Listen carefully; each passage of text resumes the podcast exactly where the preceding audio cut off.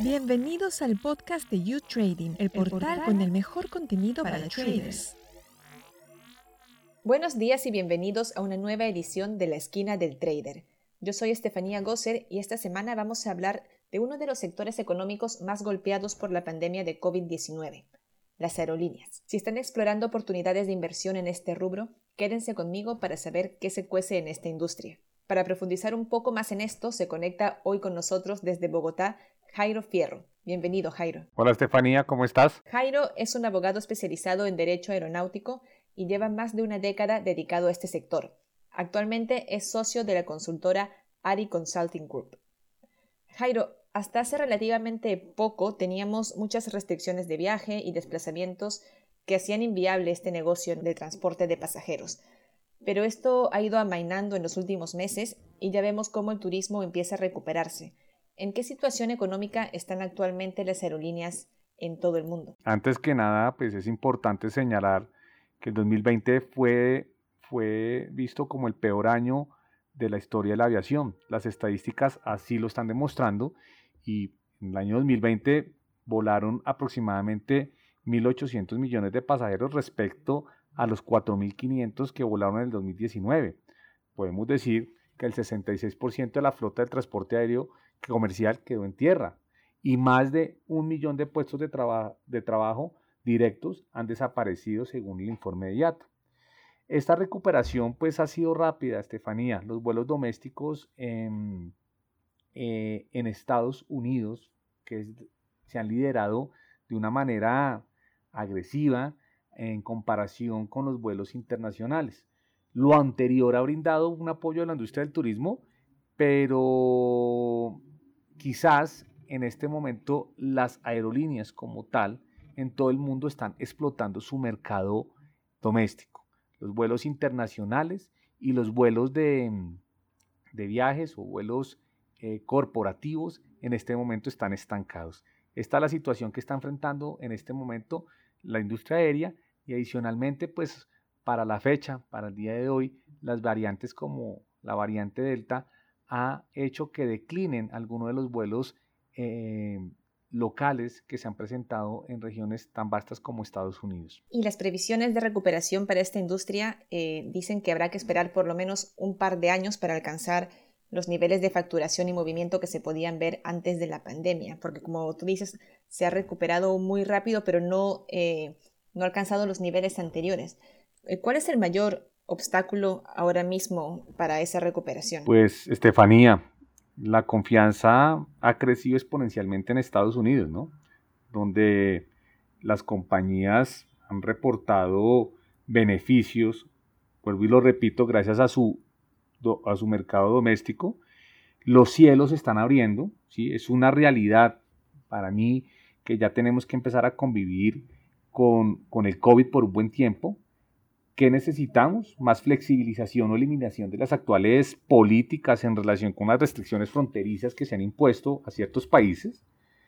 Y, y una cosa que me parece importante recalcar acá en tu entrevista es lo siguiente. Esto, esta pandemia, ha hecho más notoria la desigualdad mundial en cuanto a oportunidad de vacunación se refiere, ¿cierto? Los obstáculos más grandes que vamos a tener que enfrentar en este momento como industria aérea son las variantes del virus. ¿sí? Esto puede cambiar las expectativas que se tengan, además de la duración de la inmunidad de las vacunas. Como estamos viendo, de acuerdo al tipo de vacuna, dicen que esta vacuna va a tener una inmunidad de seis meses, siete meses, un año, ¿cierto? Y estos yo creo que son los obstáculos que se están presentando en este momento.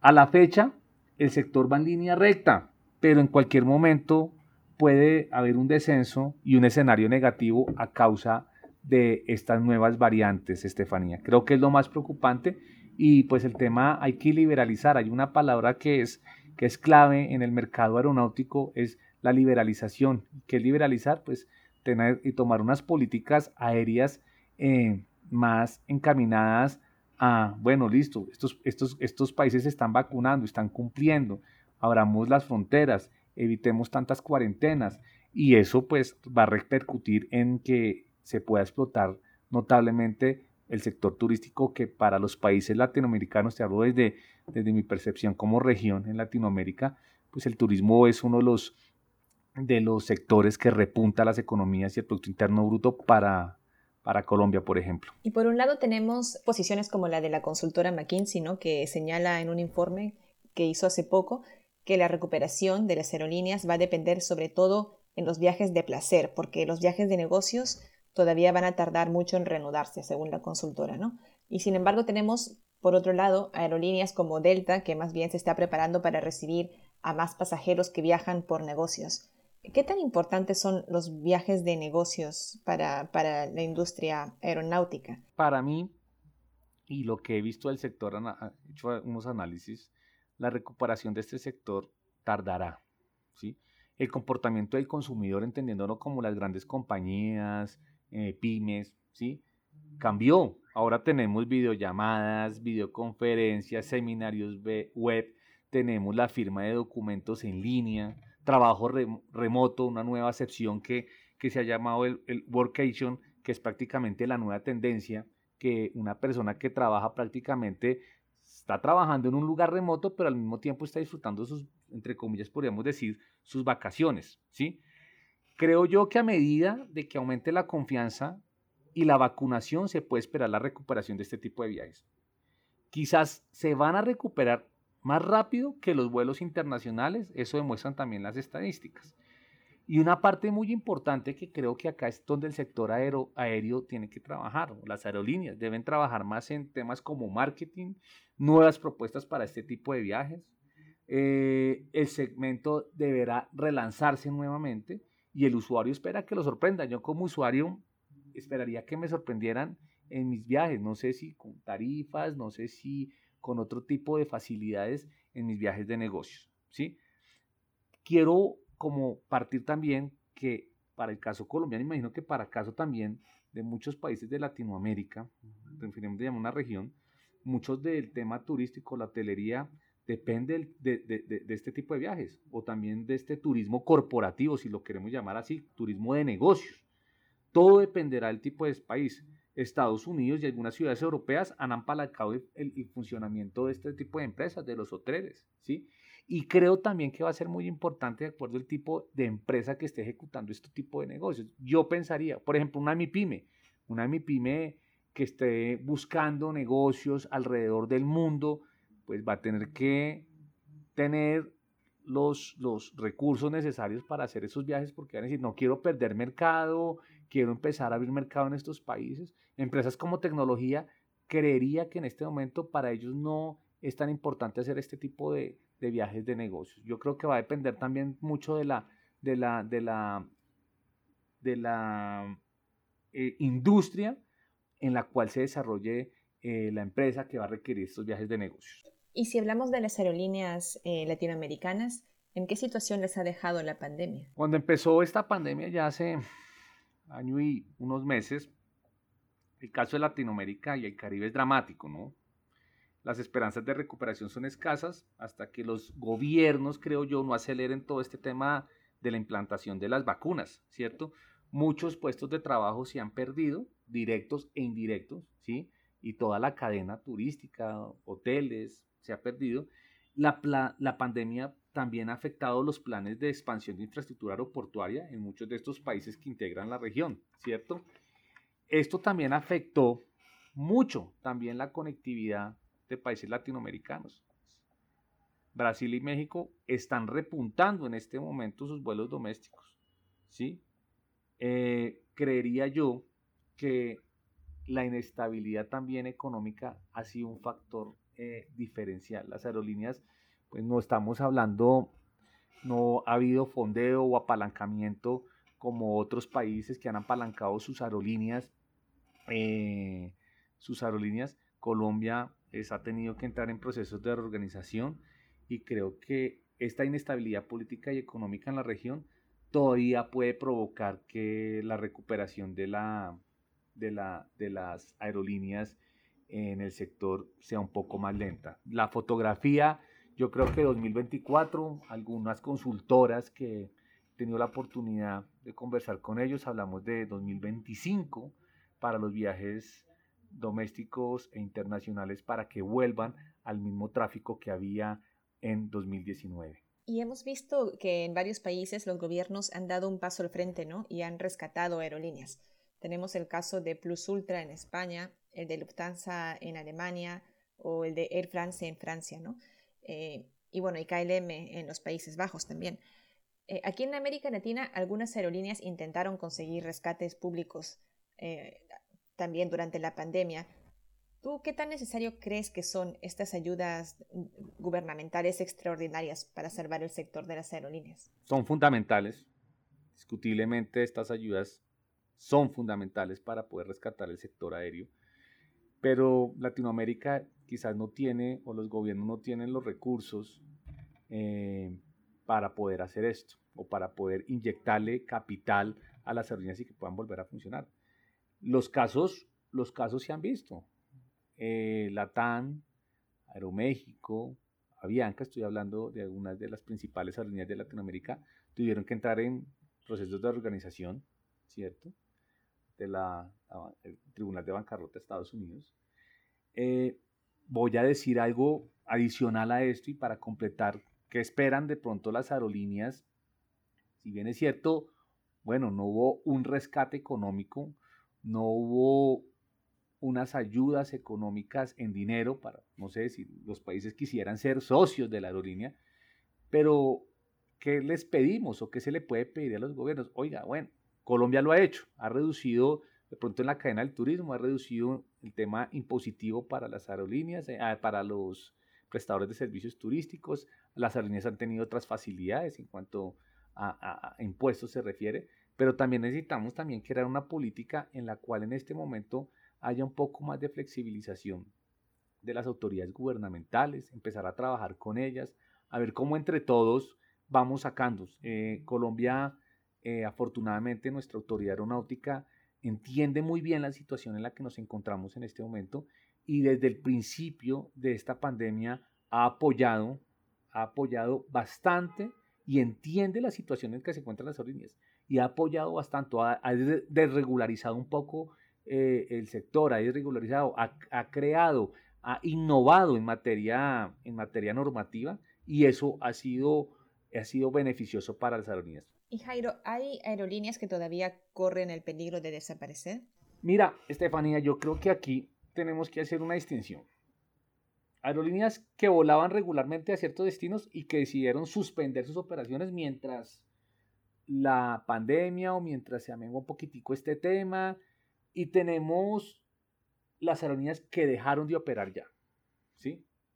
Entonces, esta distinción la hago por lo siguiente. Quizás la conectividad, algunas aerolíneas, en, por ejemplo, en el mundo desaparecieron bastantes, pero quizás algunas dijeron, bueno, por ejemplo, el caso latinoamericano, no vamos a operar en estos trayectos por un momento esperando que esto se recupere, o definitivamente eh, cayeron bancarrota y prácticamente se liquidaron. Tenemos el caso como TAME y pues las principales de, Latinoamérica que en este momento están en sus procesos de reorganización y la idea es salir adelante y poder nuevamente conectar. Ese es el problema, que se, han, se ha perdido la conectividad un poco con destinos eh, punto a punto que eran importantes para el desarrollo económico de los países.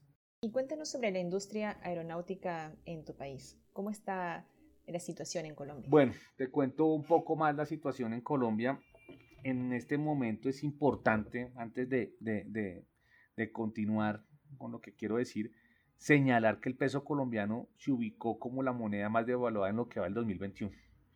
El alza del dólar indiscutiblemente va a afectar las proyecciones, las proyecciones de reactivación para el sector turismo, ¿cierto?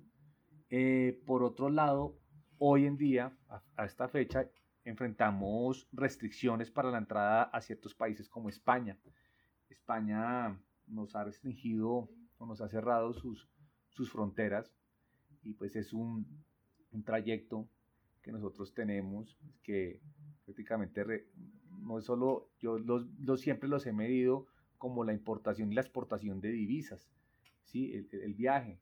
Eh, y hoy vemos cómo se nos cierran las fronteras nuevamente. Eh, recalco, como lo hice anteriormente, la, el apoyo de la Autoridad Aeronáutica, la Unidad Administrativa Especial de Aeronáutica Civil, recalco el apoyo, han entendido la situación de que se encuentran las aerolíneas, han prestado todo su apoyo desde todas sus dependencias.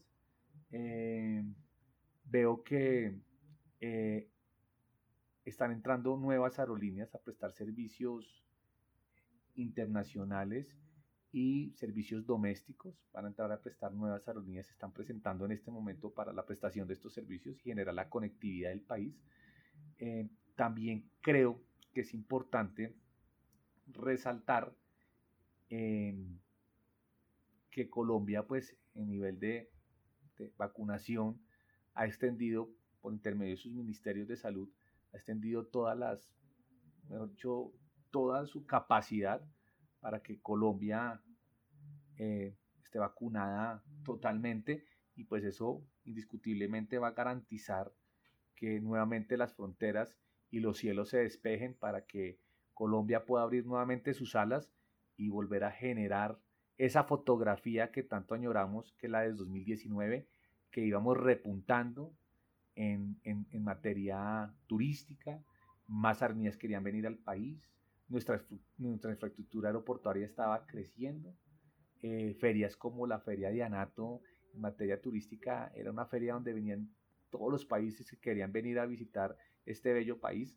Y pues eso creo que es como una radiografía de lo que tenemos. Hay que seguir impulsando el sector y creo que hemos sido muy resilientes a, a esto y el sector eh, creo que va a decolar eh, nuevamente, pero es incierto el panorama con estas variantes, es incierto el panorama, como lo decía al principio, con el, tiempo, la temporalidad que se le da para las vacunas, es incierto. Entonces, por el momento espero que, que nuestro mercado interno en materia de turismo ha venido eh, creciendo eh, fin de semana tras fin de semana, que, que se están mostrando ciudades como Santa Marta, en esta semana ocupó en estadísticas en materia de turismo unos altos porcentajes y así espero que hay otras ciudades también que están repuntando en este momento.